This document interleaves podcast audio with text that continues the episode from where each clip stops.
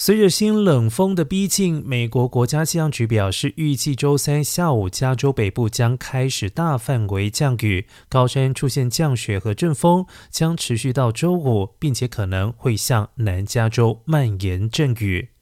萨克拉门托气象局表示，对于该地区来说，该系统看起来是非常好的季末降雨。预计高海拔地区将有至少一英尺到两英尺的积雪，降雨预测范围高达三英寸。如果出现雷暴，降雨量可能会更高。